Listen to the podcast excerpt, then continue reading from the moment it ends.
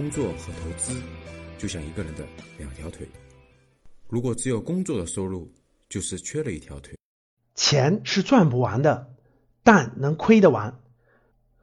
很多格局的学员呢，啊，经常会问一些生涯规划方面的问题，比如说，很多人就会问老师，我不知道我喜欢干什么。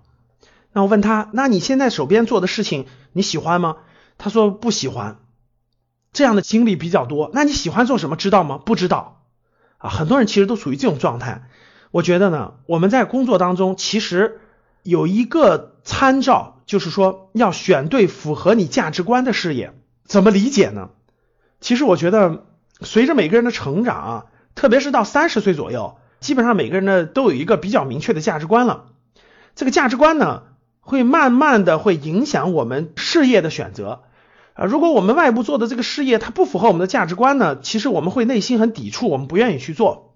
我就给大家举个例子啊，比如说我以前呢，其实也做过 to B 的生意啊，就是 to B 的行业，就是面向企业那个做业务啊。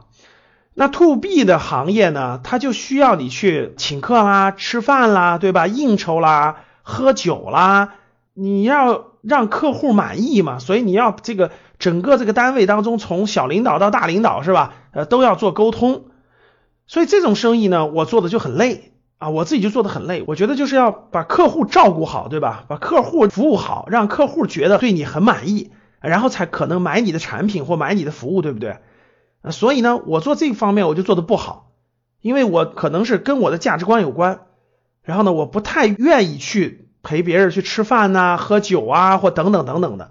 所以呢，我就没有选择这个方向。我做 to B 的这个行业呢，大概做了没有太长的时间，两年多我就放弃了，我就换成了 to C 的方向。所以这个呢，其实我想说的就是一点：选对符合价值观的事业。因为每个人呢，由于他成长经历、他的家庭环境、他读的书，每个人的价值观是不太一样的。啊，如果你做的事情跟你的价值观是完全违背的，啊，甚至是扭曲的，我觉得你会很痛苦啊。这个痛苦，我觉得是。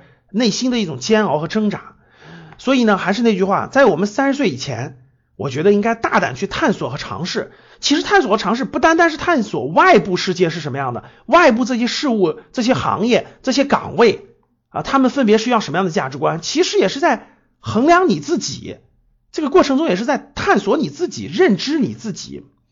所以这个过程当中，逐渐我们了解了啊。啊，有些行业是这种价值观，有些行业呢是这种啊，请客吃饭送礼给回扣，对吧？这些哎呀，我就不太乐意。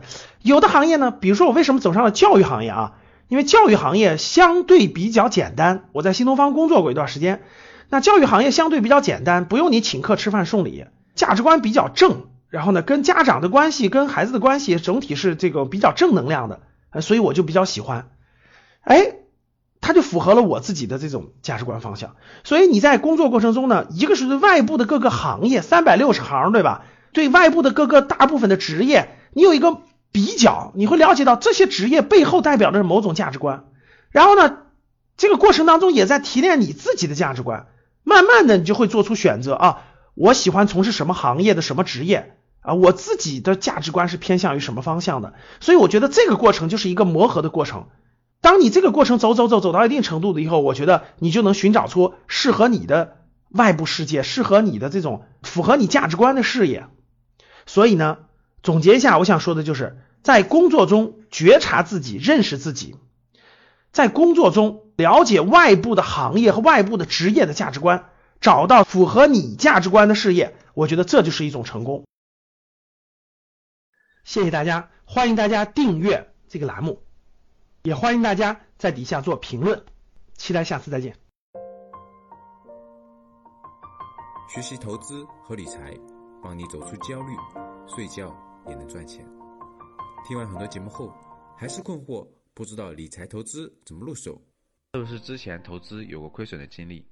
可以与阿康交流，五幺五八八六六二幺，我在微信那里等你。